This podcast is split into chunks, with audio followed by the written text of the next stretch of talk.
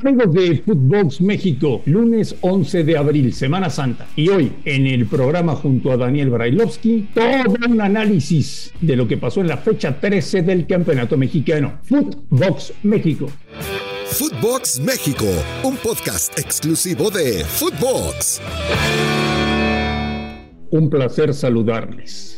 Mucha gente de vacaciones, pero eso no impide que nos escuchen donde quieran, en la playa, en el bosque, si se fueron a una ciudad, tienen todas las herramientas para estar al pendiente de Footbox México. Semana Santa, pero mucha actividad, ¿eh? muchísima actividad. Hoy, por ejemplo, amanece Tigres como líder de la competencia, luego de su triunfo ayer en Querétaro, a la espera de ver qué hace Pachuca hoy por la noche, recibiendo a Tijuana.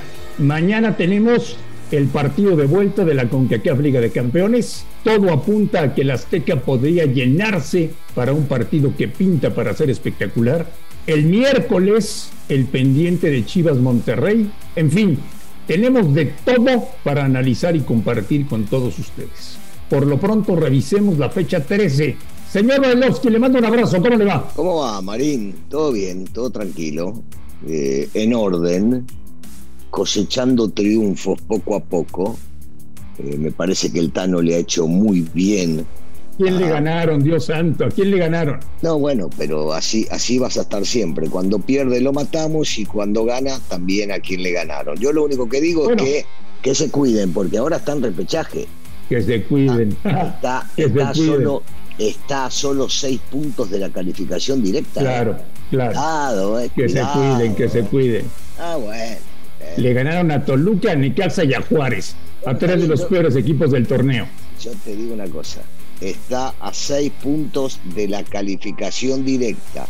Cuidado, que no empiecen a temblar, eh, cuidado. Oye, este no juegan nada, ¿eh? O sea, eh, Ortiz no es ningún mago, llegó, les habló bonito, los jugadores son muy extraños, este, es evidente que le hicieron la cama a Solari, eh, les guste el apapacho, que les dejen hacer lo que se le cantan las bolas a los jugadores y rinden.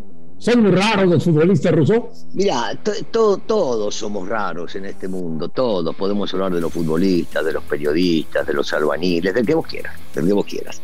La gente, la gente es como es. Quitarle mérito, en este caso, como se lo está quitando al Tan Ortiz, me parece, me parece que está, estás, está mal, estás desubicado. Sobre todo porque se ve un equipo más ordenado, porque se ve que los jugadores cada uno juega en el lugar donde debe jugar, que están rindiendo mucho más, que se sienten más sueltos.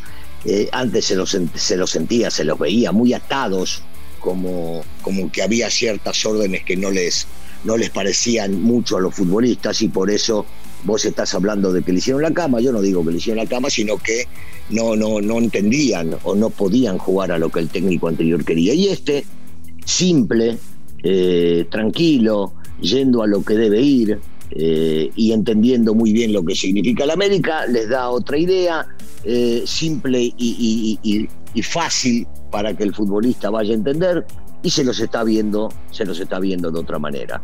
Eh, por supuesto que uno no quita el dedo en renglón lo mal que venían haciendo las cosas los mismos futbolistas anteriormente, pero hoy por hoy se están haciendo mejor las cosas, nadie les quita los nueve puntos que han ganado en estos últimos tres partidos, y cuidado, porque donde este equipo se embale es el América. Y al América hay que Eso dicen siempre. Hay que respetar. Eso dicen siempre. Hay que respetar a la América. Créeme que hay que respetarlo. Oye, ¿le ves alguna posibilidad a Ortiz de quedarse como técnico para la próxima temporada? Sí, claro que sí. ¿Por qué no? ¿Por qué no? ¿Por qué no se puede llegar a quedar si está haciendo las cosas bien? Si los futbolistas están con él, se ve que muy a gusto. Eh, el equipo está rindiendo, ha cosechado puntos.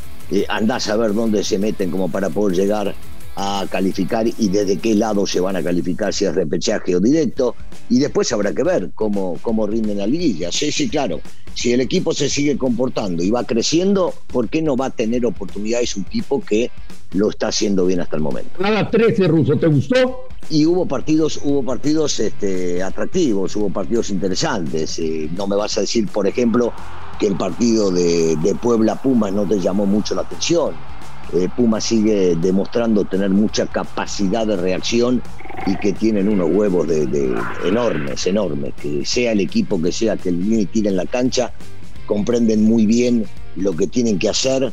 Eh, lástima lo del Puebla, ¿no? Que, venía este, enrachado bárbaro y de repente eh, se está cayendo y no termina concretando ganando los últimos partidos.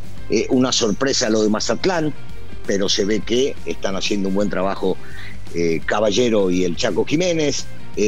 no me deja de sorprender lo que está haciendo San Luis, muy bajo lo del León, muy bajo lo, lo del León, pero San Luis aprovecha y aprovecha bien las circunstancias. Eh, y, Toluca que sigue metiendo hasta el último minuto, porque si bien es cierto podemos decir que Chivas jugó mejor, bueno, los partidos hay que ganarlos. Y supo lo que tuvo que hacer Toluca y sobre el final un, disparo bárbaro de, Leo Fernández que cada vez que juega en Toluca este, es una maravilla este jugador. ¿eh? Leo Fernández que salvan partidos en los últimos minutos si no hubieran caído esos goles, ¿ya hubiera cesado Toluca a Nacho Ambriz? Y en una de esas sabemos cómo son este, los dirigentes, cómo son los dueños, y, no hay otra. El, técnico vive de, de resultados, y resultados es hoy por hoy el que voy a jugar. Y si no andas bien, viste, en una de esas te doy una chance al que viene. Sí, sacó, sacó dos partidos en los últimos minutos y esto le ha dado tranquilidad para poder llegar a continuar y, poder pelear por algún lugarcito, ¿no? Cambiando un poco, yendo un poco más adelante, lo de Monterrey no deja de sorprender, ¿no? Porque para mí no fue penal eh, y Campbell increíblemente termina fallándolo pero Romo aparece el hombre, el hombre de Bucetich, porque recordemos que este chico empezó a crecer cuando, cuando le empezó a cambiar de posición, porque a él lo conocíamos como central, y de esa manera llegó a la selección nacional y de esa manera llegó a, estar en lo más alto, por lo menos juzgado por la mayoría de, la gente de fútbol, y terminan ganando 1-0 y llevándose un resultado sumamente importante para, para seguir peleando por la calificación. Y bueno, el equipo de Fentanés, que le había ganado al que era líder en este partido, no tuvo mucho para hacer. Me detengo en el tema de Lilini. Mira lo que te voy a preguntar. Ok. Si es el entrenador que hace más con menos, ¿quiere decir que es el mejor entrenador del fútbol mexicano? No, no, no, no, no, porque para ello necesitamos este, muchas, muchas cosas más. Sí es definitivamente en los últimos años de lo mejor que ha aparecido de eso no tengo ninguna duda, pero decir que es el mejor entrenador del fútbol mexicano es dejar de lado a tipos como, como Bucetich, como Herrera, como el Tuca, que han dado, que han dado títulos sumamente importantes, inclusive si querés hablar eh, de Reynoso, que después de tantos años le trajo un título a Cruz Azul. No, me, me, parece que sí se está, se está ubicando en una posición de, de la cual Pumas te va a tener que cuidar, ¿eh? se va a tener que cuidar porque en una de esas varios equipos empiezan a poner el ojo en Lilini por lo que ven que trabaja. Vos recordás que los equipos piensan mucho en la lana y Lilini trabaja mucho con jóvenes y esto puede llegar a gustar en otros equipos importantes. El contrato de Lilini termina en junio. Pumas ya le ofreció dos años de renovación, lo está pensando. Sí, sí, sí, claro, claro, claro. Y está bien lo que hace Pumas. Hay que, hay que amarrarlo a como de lugar.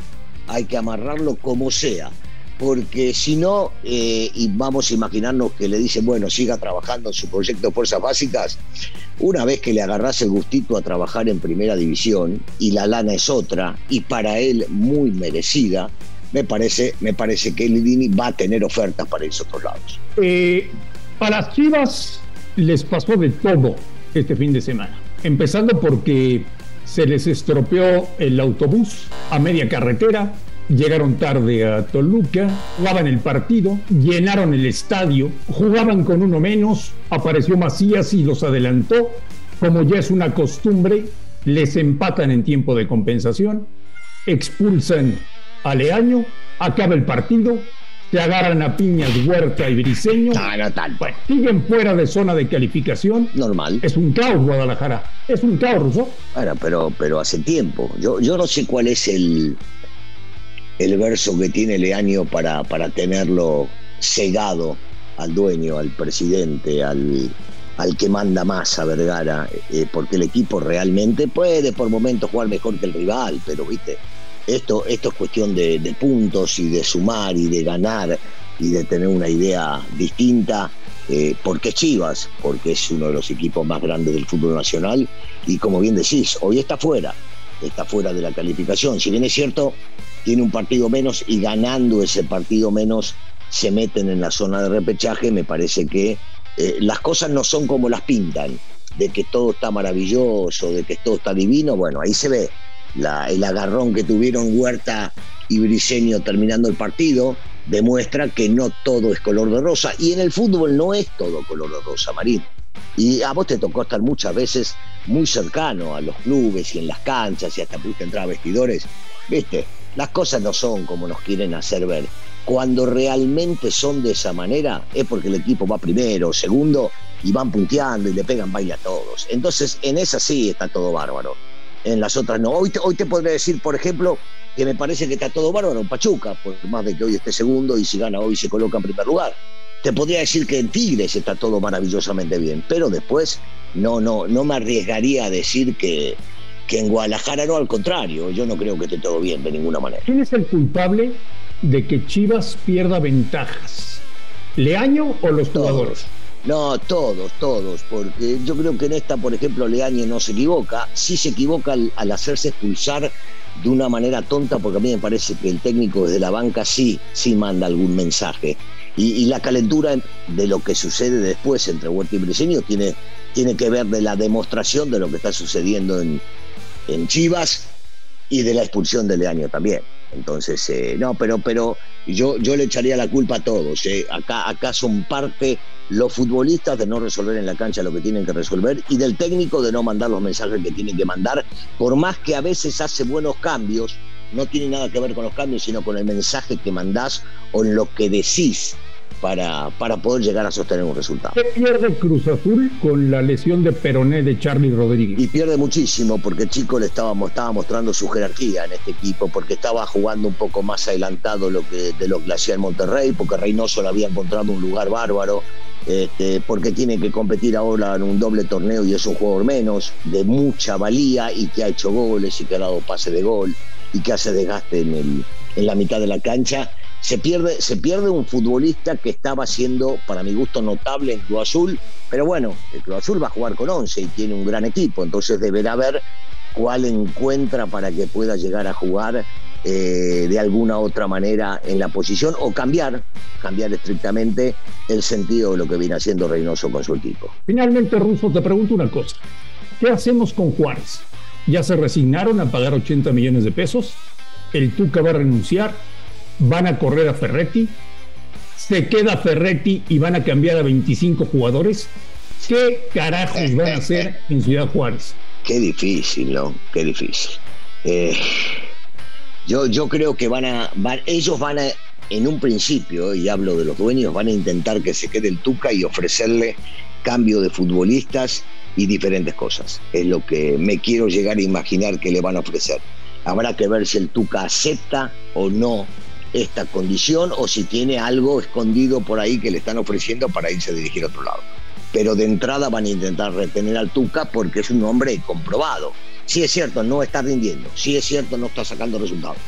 Pero yo creo que la primera opción va a ser intentar retenerlo. Bueno, pues ya mañana estaremos platicando de el espectacular partido de semifinales de la CONCACAF Liga de Campeones que se juega en el Azteca entre Cruz Azul y Pumas.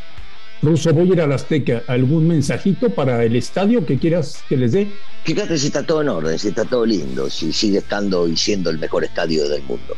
¿El mejor estadio del mundo? Eh, una, una belleza, una belleza. Me, tocó, me tocó jugar en esa cancha, en la cancha de América, por supuesto. Este, y es un espectáculo, es una maravilla. Estar ahí es una maravilla, Marín. Disfrutalo, disfrutalo. Empezaste la semana y te están fallando los tornillos de la cabeza. Pero bueno.